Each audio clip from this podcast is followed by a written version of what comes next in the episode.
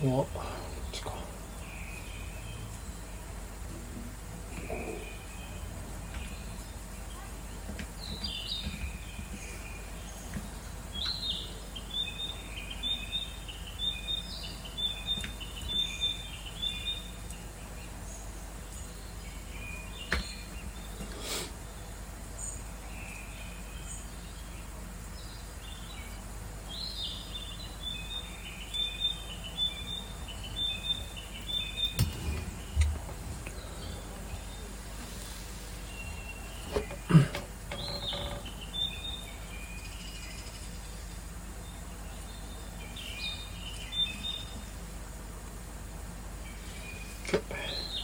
よし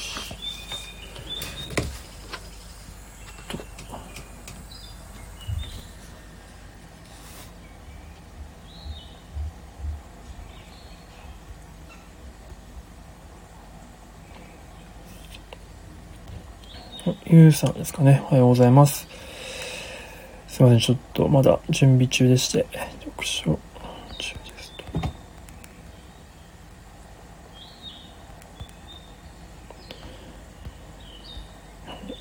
と。あ、はるさんおはようございます。すいません、ちょっと今、まだ準備中で今コメントを打ってるとこでございます。えー、朝さんおはようございます。大志と申します。来ていただいた方は、こうやって、ちょっと今コメント打ってます。日本アニメーションの力っていう本を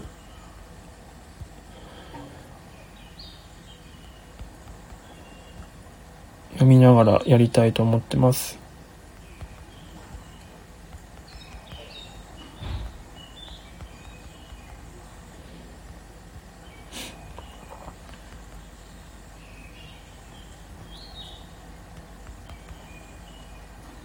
なんか朝活しながらその時間使っていただければいいかなと思ってます。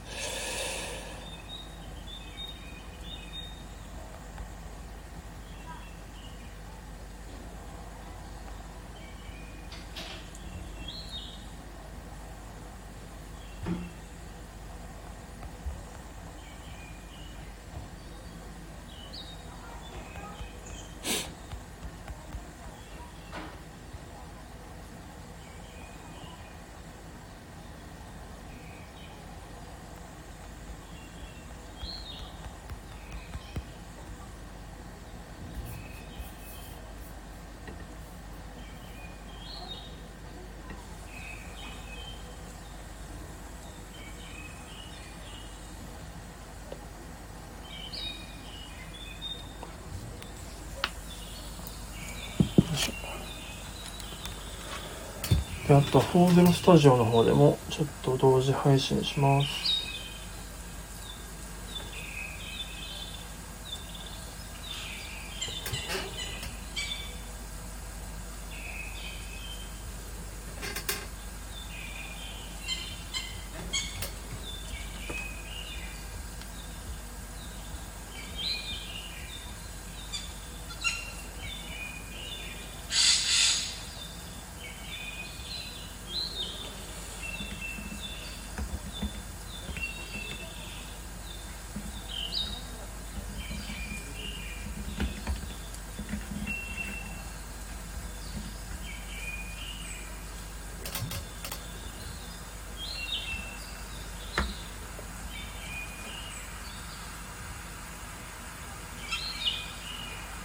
よし。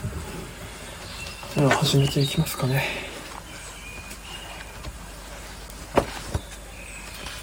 中身が見えない。見えるか。あんまり本の中身が見えちゃうと良くないですよね。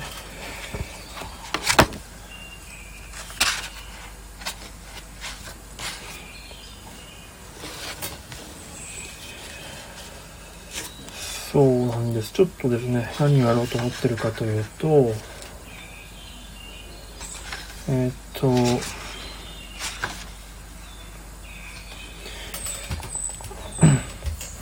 日本のアニメーションの歴史って実はまあ僕アニメ作ってるんですけど、実はそんなに恥ずかしながら知らなくて、っていうのもですね、なんかやっぱそういうアーカイブ的なうーんとものっていうのが実はほとんどないんですね文献とかも含めて。日本のアニメ史って。記録に残らないことが多いんですよ。なので、まあ、こういった本まとまってる本って少なくてですねしかも絶版だったりしますし。なのであまー、さんおはようございます。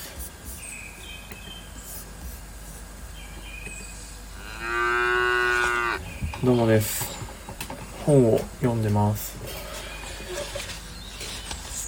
まあ、なんかもし作業とか多分あんま話すことも少ないと思うんで。独り言のようにつぶやくだけだと思いますので。いやでも面白いのが宮崎駿と宮崎駿さんと手塚治虫さんの関係がこの本に書いてあって非常に面白いです。日本のアニメ史を、えっと、現代から遡って書いてるみたいな感じのテーマの本で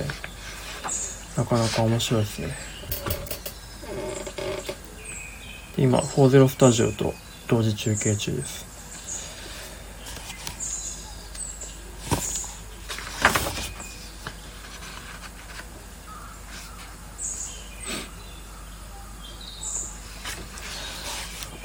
で知りたいのは日本のアニメ史の外観と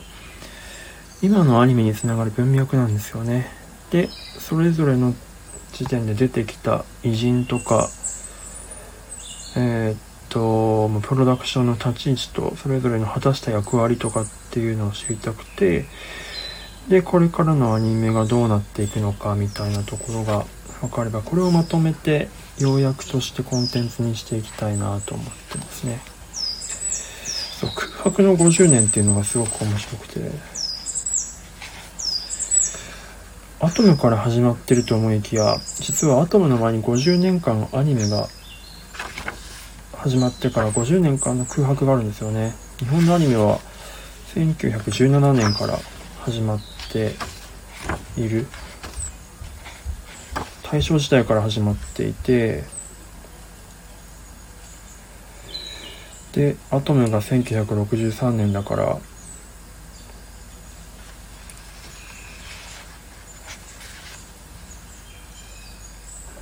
あ、40で聞いてみます。あありがとうございます。その1917年から1963年の間のことが分かるとちょっとまた面白いのかなと思いつつ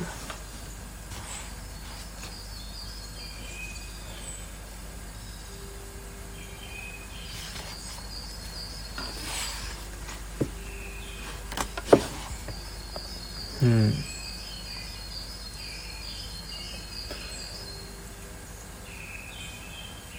それはでもまとまってるのがほとんどないんだよな。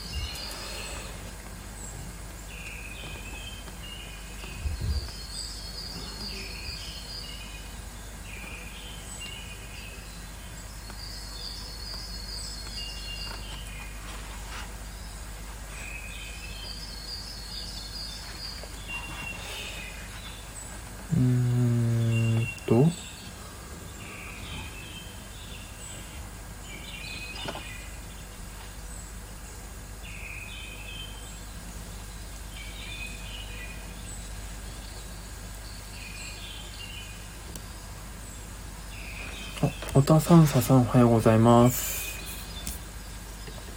ちょっと今、読書中でございます。宮崎さんと手塚さんの関係ってのが面白くて、宮崎さんは、手塚さんを漫画家としてめちゃくちゃ尊敬して影響を受けてるっていう風な話が書いてあるんですけど、一方で、アニメーション作家としての手塚さんを全否定してるんですよね。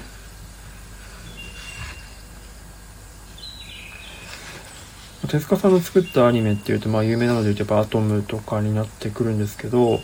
アトムで手塚さんがやったアニメーションっていうのが、それまで、まあ東映動画とか、まあ、それまでの東映動画に至るまでの人たちが目指してきたフルアニメーションっていう系譜からかなり逸脱してるとその仕事として請け負っているためにその予算が少ない中で手塚さんが編み出したリミテッドアニメーション、えーと、枚数を削減してえっ、と透明でも見せる見せながら安い予算で作っていくっていうところの手法が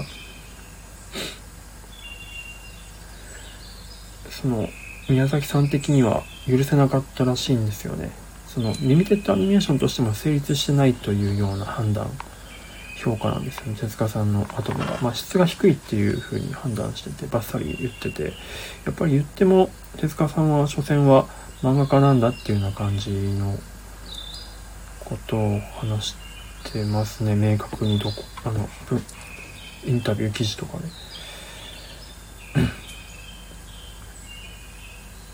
でも一方で手塚さんは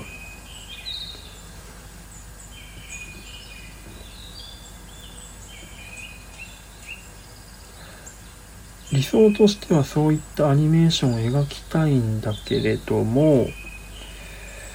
自分のスキルが足りない手法がわからないっていうことのコンプレックスにずっと悩み続けててずっと実験的なアニメーションをアトムとかの商業アニメの一方で作り続けている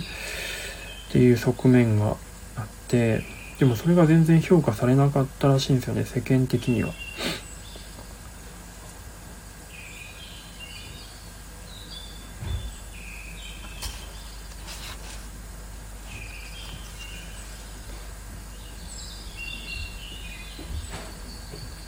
で、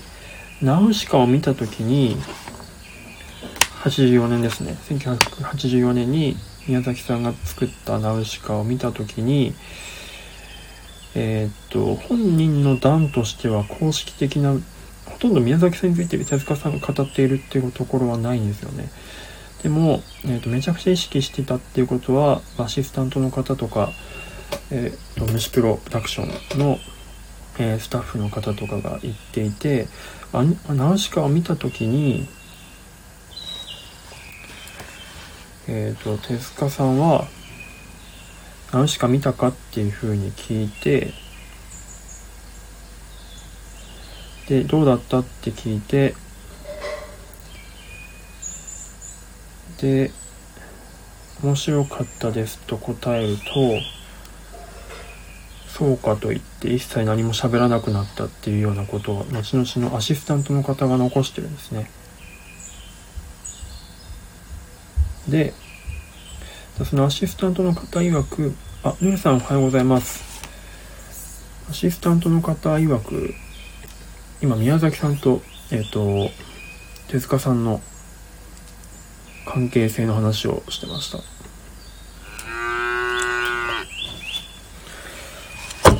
ナウシカを見て、えっ、ー、と、そのアシスタントの方曰く手塚さんはめちゃくちゃショックを受けたんじゃないかと。これが本当は、本当、ん？手塚さんがやりたかった本当の、やりたかった本当のことはこういった作品なんじゃないかっていうようなことで、まあ、アニメーションと、まあ、テーマ性が合致している、うんと、描きたいこと、まあ、環境問題とか含めてのそのテーマ的なところまあ、手塚さんもそういったところ結構漫画として描いてますもんね。そういったものと,、えーと、アニメーションの、えーと、スキルというか、えーと、レベルが、えー、極致に達してていい感じに合わさっているものをずっと手塚さん自身は作りたかったけれどもえー、と全然自分のアニメーションスキルがそこに追いつかなずに、えー、できなかったところでナウシカが出てきたことで手塚さんはすごくショックを受けてアニメーションに対して挫折したというふうなことをアシスタントの方が言っていると。うんうんうんうん。面白いですね。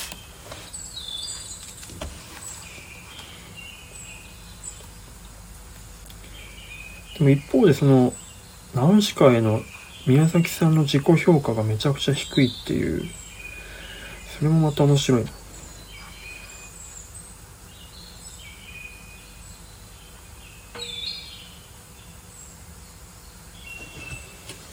宮崎さんはナウシカについて評価低いんですよね。そのもともと漫画だったんですけど、アニメにした時に、まあ、いろんな要素をかなりバッサリ切ってアニメにしてるんですけど、その中でナウシカの描き方がそのあのキャラキャラとしてのナウシカの描き方が納得いっていないとなんかジャンヌ・ダルクっぽくなってしまうのは避けたかったがどうしても最後そういったその宗教画のような雰囲気になってしまいナウシカの描き方がうんとなんて書いてたっけな。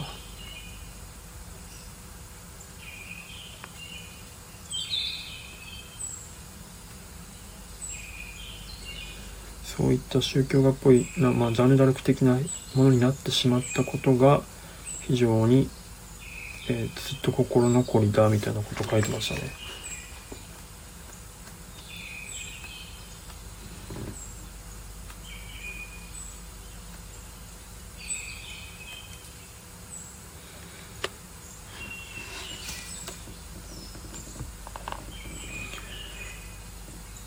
うんなのでこの宮崎さんとか手塚さんのっていう、まあ短っつってもだいぶ昔の方ですけど、まあ、宮崎さんはまだ現役ですけど、っていうところから、身近なところから日本アニメ史を、うんと、遡っていくっていうやり方をこの本はとってますね。でも僕的にこの本を見て手塚さんの評価が実は変わったんですよね。再評価というか、再評価ってあんなすごい人を再評価するの誰目線だって話ですけど、さっき言ってたそのリミテッドアニメーションの、えー、と、ワークフロー開発っていうところは、やっぱり、その宮崎さんは全否定してますけど、やっぱり漫画家ならではの、漫画家だったら手塚さんならではの発想というか、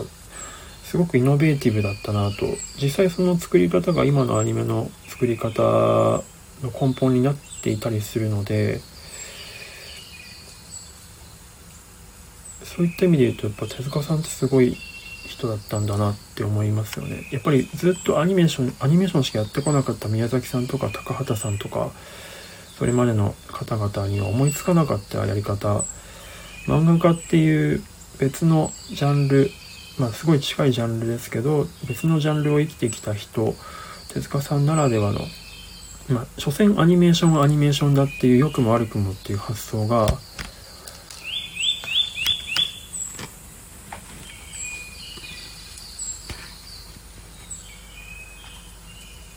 そのワークフローを作らせることができたんだなというふうに思いますね。なので、ちょっとこれ抽象化するとなかなか面白いなって思ったりしますね。あ、せずさんおはようございます。すいません。ずっと独り言のように読書内容をつぶやいております。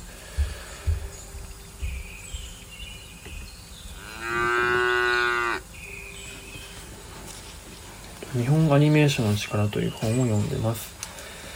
今、ちょっと手塚治虫さんと宮崎駿さんの関係とかについて話していました。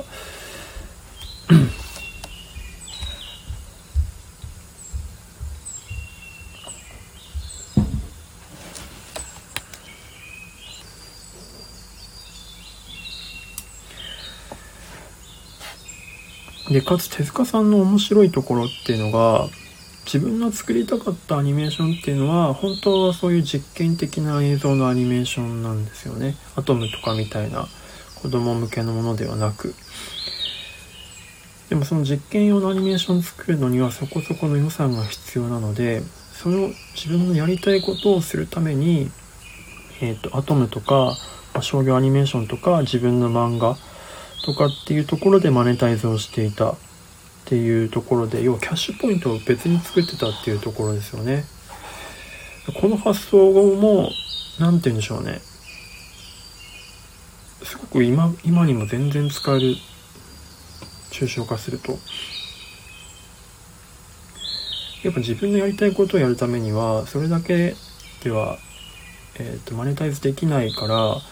他のところでマネタイズしたものをそっちに投入していくっていうようなやり方まあ、それがやりたいことを続けていくための一つの手法なんですよね多分。だから実験アニメーションをやりたい手塚さんはそれを作るために何回も言ってるな。漫画とああなるほど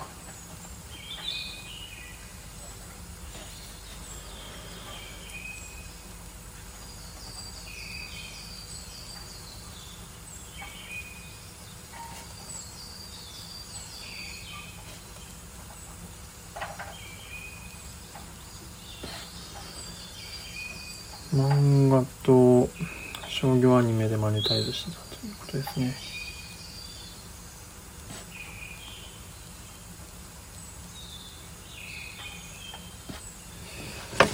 うん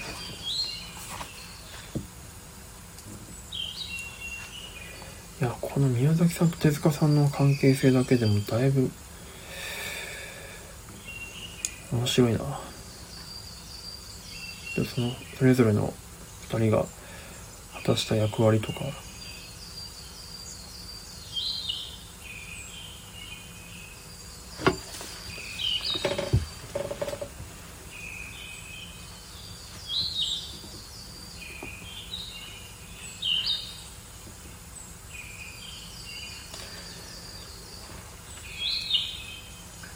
で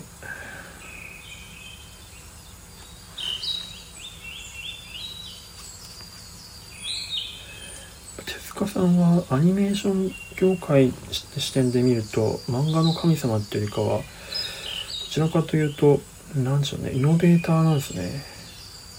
なるほど。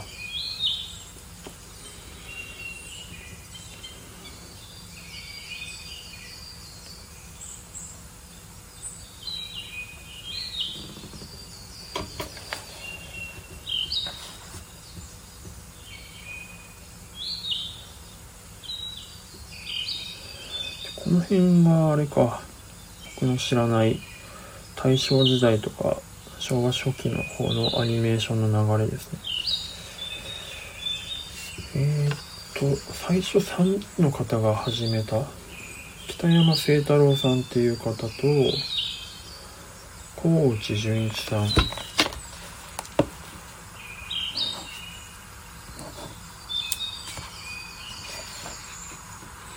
下川、下川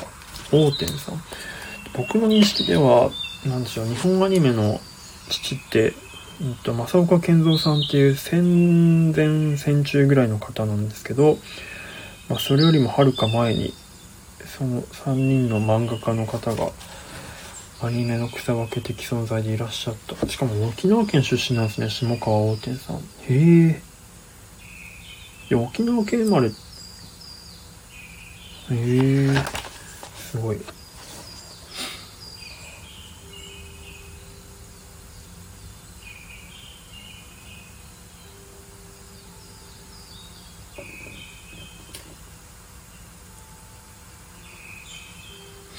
あ、しもさん、あ、おはようございます。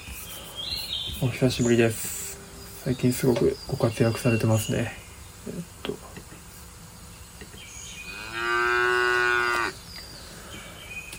完全に独り言配信になっております。あの、自分の本を読みながら、なんか、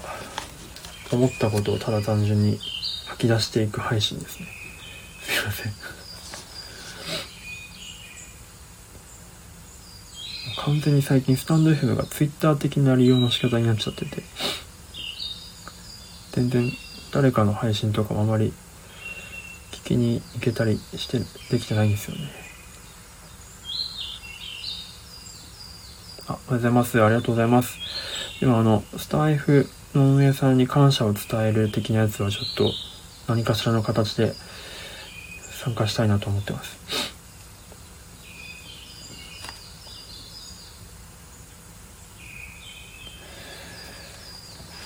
この3人は、今の日本アニメーションの力っていうですね、日本アニメーションの日本アニメーション誌ですね。歴史の外観、2004年くらいの本なので、ここ20年ぐらいはカバーできないんですけど、そういった感じの本をちょっと今、見ながら、や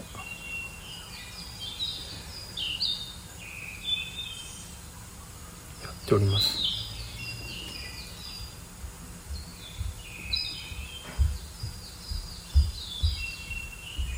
あ、そう、鳥のさえずりと牛。あ、そうですね。あの、結構無言になりがちなので、なんかせめて音ぐらい入れとこうと思って。なんか、朝かじとかしながら聞いていただけるたりもするらしいです。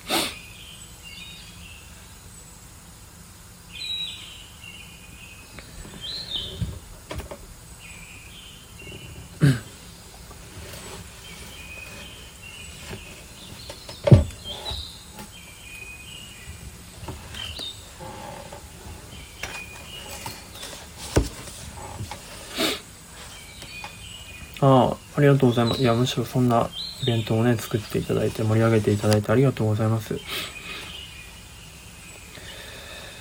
ょっとね、日本のアニメーション集を一回まとめたいんですよね。で、それを、なんか、ノートとあと海外の方向けに、ようやく、この本を要約したいんですよね。日本のアニメーション本の要約って絶対誰もしてないと思うんで、まあ、そもそも読む人がいないからってのはあると思いますけど、ビジネス本とかに比べて。でもこれは絶対有用、有益な、有益っていうか、絶対的に知っといた方がいいことだと思うんだよな、みんなが。日本のアニメ史。これからすごく研究分野として面白い分野になると思うんだな。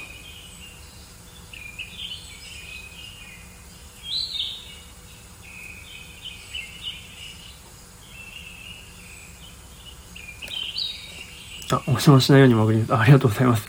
あ全然、あの、お構いなく、本当に。一回僕読んでいるんですよね。読んでいて、読んだので、それをこう、なんとなく、この後、まあ、ノートとかいろいろにまとめていくんですけど、まとめていく上での、なんて言うんでしょうね。吐き出しを今、ここの場で使わせてもらってるという感じなので、むしろ、そんなのに付き合っていただいてありがとうございますという感じです。なんかスタンド F がもう、なんか実験場みたいな、吐き出し場みたいな感じになった、ただただなってて、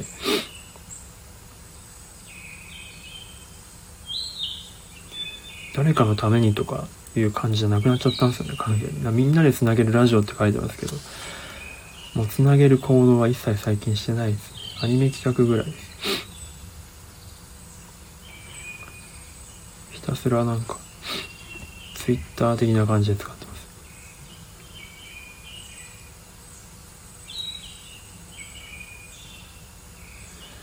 やっぱ切り紙アニメーションなんだな、最初は。うん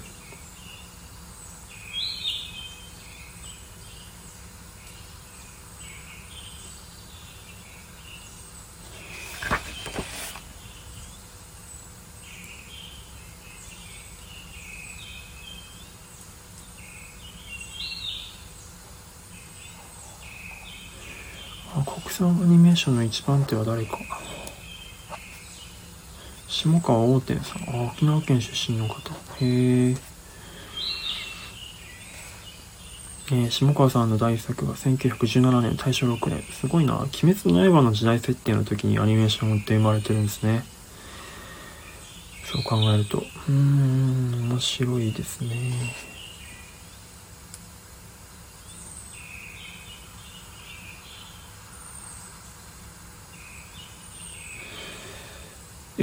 山さんの、あ、ここすごい確かにメモっとかないと。えー、っと、すごいですね。1年間で10作品、えー、翌18年には12作品という教育的なスピードで作品を発表している。北山さん。マジか。え、えぐいな。ああ、分業制、あ、集団作業体制を組んだこと。あ、じゃあこの北山さんっていう方も、今のフローの元になったものを、分業制を敷いた最初か。すごいな。日本初のアニメーションスタジオ、北山映画製作所設立でした。はあ。あ、その中のスタッフの一人に東映動画の設立者の一人、山本善次郎さんがいらっしゃると。プロデューサーの方ですよね、確か。うーん、あ、で、えー、っと、政府や企業の宣伝用アニメーションを受注し、あ、案件をやってたんですね。で、それでマネタイズして経営安定化。あー、なるほど、なるほど。そうか、アニメーションって当時もう動くだけで珍しがられたから、ああ、LINE スタンプみたいなもんだな。LINE スタンプも動かせる人少ないから、すごくアニメってだけで価値が高く、アニメーションしてるってだけでそのスタンプは価値が高くて、なんか、担当料高いって言ってましたもんね。誰かから聞いたな。やっぱアニメーション、なるほどなるほど。で、今でも昔でもやっぱり特にもっと昔の方はもっと珍しかったんだろうな。で、もう一つが、実写の劇映画に一種の効果として、えアニメーションを挿入するという画期的な技術。あ、こんな時にもうすでにハイブリッドが存在してたんですね。うーん。実写映画のタイトル文字や字幕のスタイルを工夫し、えこれらの新技術が映画会社に好評だったため、主要なクライアントであった日活から復讐を得ることができた。すごいビジネスマンだな、この北山さん。へえ、すごい。これ未だにこの手法でやってますよ、プロダクション。最近この手法を取ってるプロダクションが多いですもんね。細かいその YouTube 動画とか CM の案件受注してやっていくっていう小さなプロダクションが最近乱立してるので、ほう、こんな前からそんなやり方ができてたのか。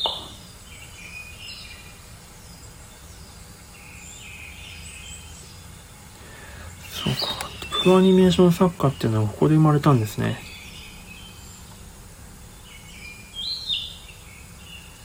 北山さんがすごいな。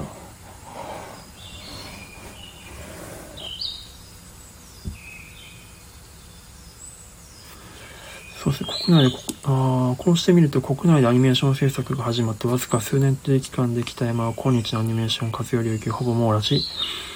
しかもそれを企業活動して実現しているという驚くべき実いや、本当ですよね。すげえな、北山さん。北山誠一郎。へ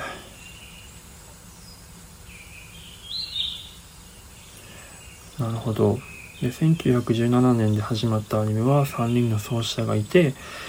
えー、国産第1号発表者の栄誉は下川大天さん。で、アニメーション技術の完成度では、えー、河内淳一さん。クオリティですよね。で、一方でメディアとして拡大発展させた実績は北山さんが群を抜いている。おー、なるほど。こういうバランスで発展していったのか。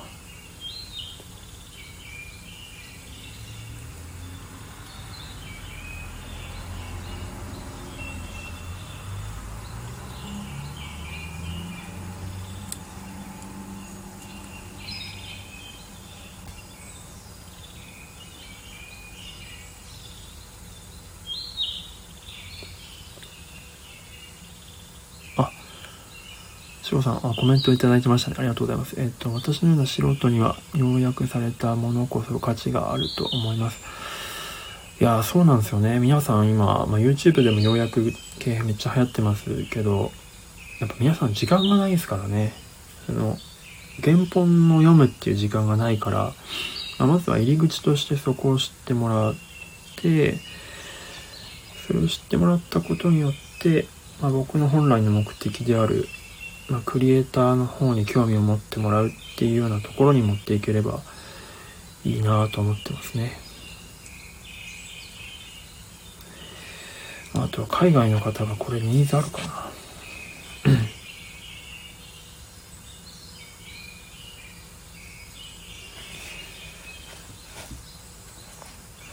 北山誠太郎、誠一郎、北山、下の名前なんだっけ？北山清太郎さんか。もともとは水彩画か。北山清太郎さんちょっと要注目ですね。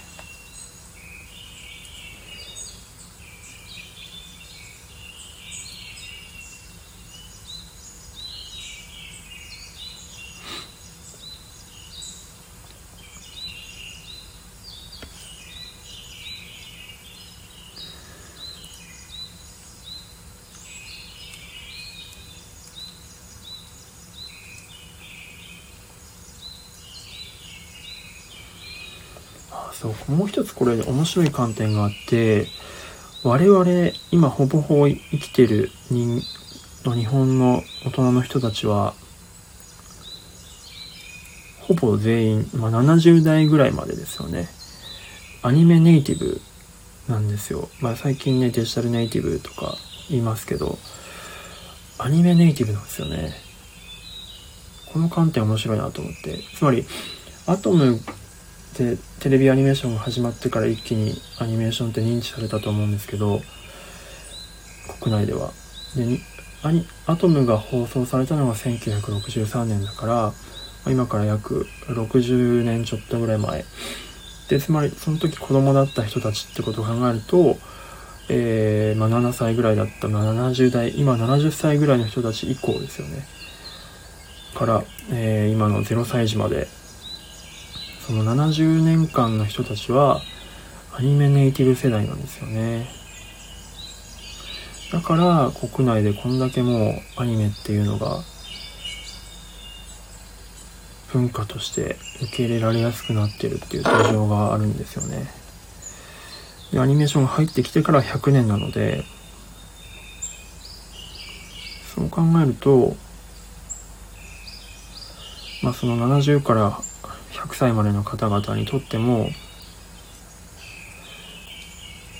子供の時からアニメ的なものは見ていたっていうことですもんね。映画とかで。さっきの北山清太郎さんの実写映画の中でのアニメーションみたいなことを含めると、これはもう、これからの世代、まあ、アニメが当然になってきてからの世代しかいなくなってきてる世の中ですから、面白いですね。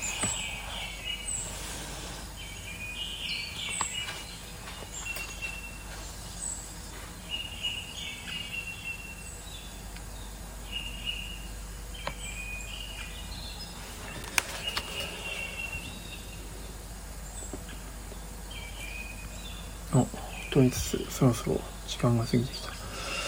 そう、太平洋戦争前後、正岡健三さんとかのところのがね、自分の中でちょっと弱いので、正岡健三さんをちゃんと勉強したいですね。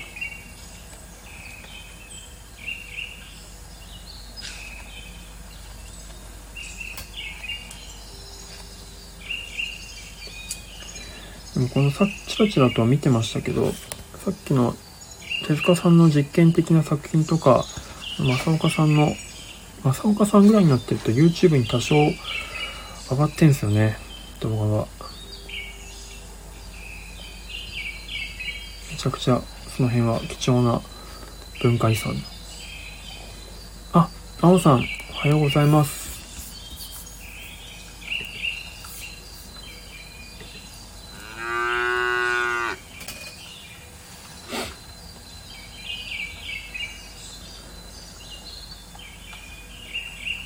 ノートを読んでいただいてありがとうございました。あのー、ね、本当に TikTok とかでやらなきゃ、っていうか僕の中で今シナジーマップを描いていて、シナジーマップの中に TikTok 入ってるんですよね。しっかりちゃんと。だから TikTok 運用していかなきゃなって思ってるんですけど。で、あ、えっと、しほさん、アニメネイティブ。えー、その通りですね。えー、っと、始まりは、水彩画家さんからだったとは、そうそう。その北山清太郎さんが水彩画家で、他の下山大天さん、下川大天さん、下川大天さんと、えっ、と、高治純一さんっていう方は漫画家だったらしいです。やっぱ漫画っていうのはそれだけ隣接したメディアだったんですよね。で、漫画とアニメでこう人材が、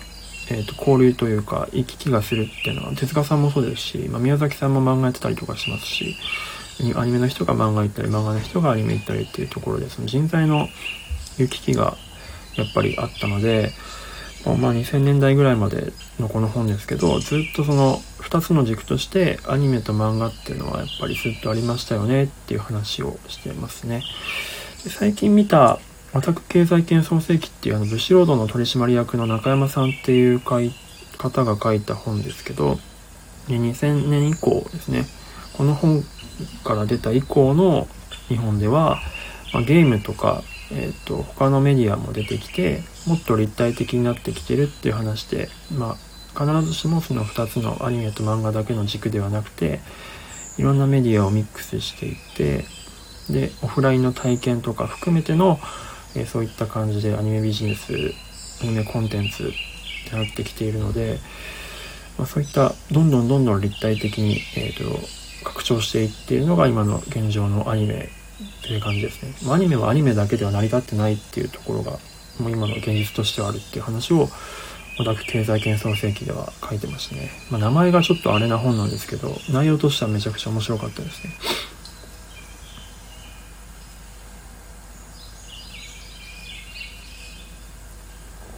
あれライブ入っただけでは名前表示されなくなったんですね。久々のスタイフ。あれ？あれ？表示されてますよ。もしかしたらバグかもしれないですね。青さんが入室しましたって。出てます、出てます。あ、視聴を開始しましたか。今、あと同時中継で40スタジオっていうあの、ケンセルさんが始めたサービスの方でも、そっちはあの、ビジュアルが見えるので、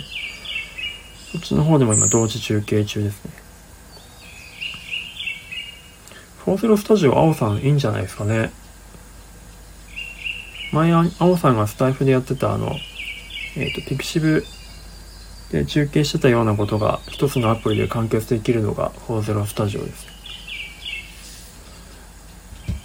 で、コメント機能とか差し入れ機能とかかなりスタンド FM に近いんですよ。でコンセプトがそもそもそういったそのクリエイターの採用風景とか、うんと、作品が作られていく過程を、えユーザーとか、えリスナーとかファンと共有していくっていうコンセプトなので非常に青さんに向いたコンテンツかなと思ってますねプラットフォームかなと思ってますそうですね。えっと、ちょっと変えてみますね。えっと、ノイズがあるかもしれないですけど。多分、それでも出てくると思いますけど、一応、確実にこれでやればヒットしますっていうのが、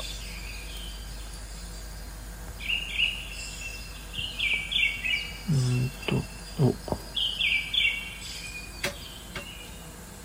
かな。本当はこの00と00の間にあの、あの、何時何分のあの、コロンが、ダブルコロンが、ダブルコロンっていうのかなが入ったりするんですけど、まあでもこれでググれば確実に、確実にヒットします。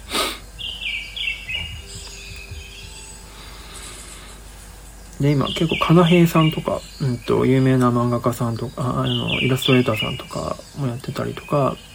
この間すごいなと思ったのが、東京トイボックスの作者の梅さんっていう方がやってたんですけど、まだね、あの、公開される前のネームとかを、あの、画面共有して書きながら 配信されてて、すごいなって思いましたね。まあもちろんアーカイブは残ってないんですけど。そういった結構有名漫画家さんとかも徐々に始めてたりとかしてます。もともとケンスーさんはアルっていう漫画のね、サービスやってらっしゃるので、もともとのあれとしてはきっと漫画家さんを応援したいっていうところから始まってると思いますけど、まあ、コンテンツ作ってる人であれば誰でもいいかなとは思ってます。個人的な理解で言えば。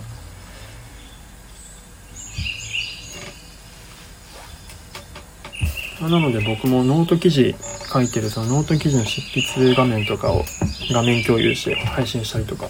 してますし、他にもそういった方いました。陶芸家の方とか、油絵描いてる方とか。あ、カッカさん、おはようございます。今、コーデルスタジオの方で、カッカさんが。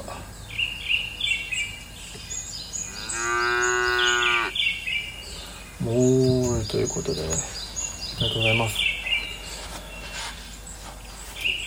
なんか安心しますね、カッカさんのこのアイコンを見ると。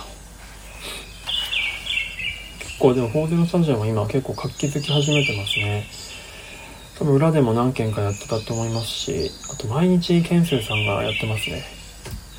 1日2、3回ぐらい。って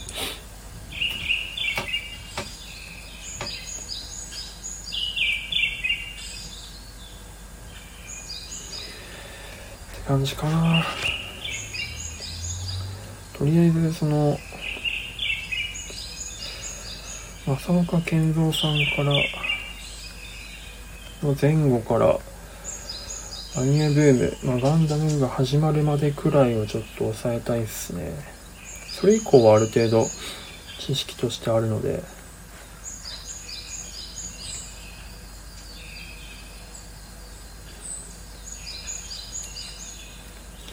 でそれらの系譜が今のアニメにどのような影響をもたらしてるかっていうところで結びつけていって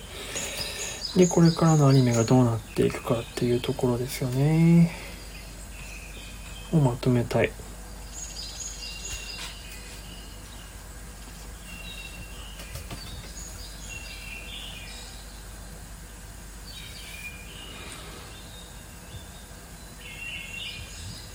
あ青さんぜひぜひ。なんか始めるのすごい楽ですよ。気楽な感じで始められますね。で、なんか、今、なんかほんとスタンド FM の始まった、始まった？今3月ぐらいの雰囲気にすごく似てて、ライブ数もまだまだ全然、さっき置いていましたけど、全然少ないんで、なんか、のどかですね。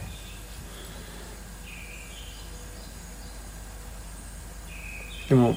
すごいいいと思います。僕はその見せられるものがほぼないので、その作っている最中の絵とかを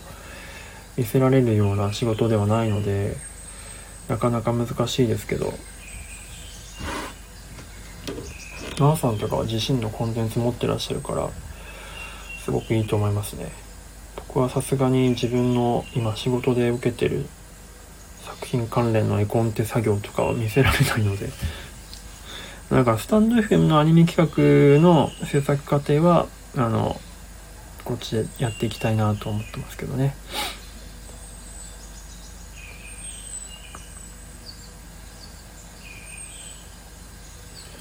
やべ、時間が。という感じで、ちょっと、そろそろ、時間が。ケンセンさん毎日してるんで、そうそうそう。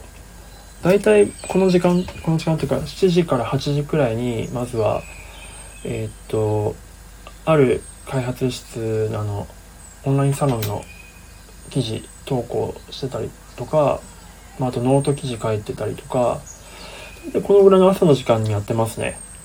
ちょっと若干まばらですけど、6時半、早ければ6時半。で、遅いとだいたい8時前後ぐらいで、ケンセさんやってますねで。あとは昼過ぎとか、夕夕方くらいにもやってたかな。まあ、1日2、3回やってるはずですね。まあ、ご自身が自らそのユーザーとしてそのサービスをめちゃめちゃ使っていくというスタイルはすごくめっちゃ好きです。はい、という感じで、ちょっと今日出社しなきゃいけないんで、そろそろ終わりたいと思います。すいません。もう Twitter のように使ってさ、あの、使、使い方をさせてしまってね、Twitter のような使い方で、最近スタンド FM を利用させてもらっているので、そんなところで付き合っていただいてありがとうございました。ではでは皆さん素敵な一日をお過ごしください。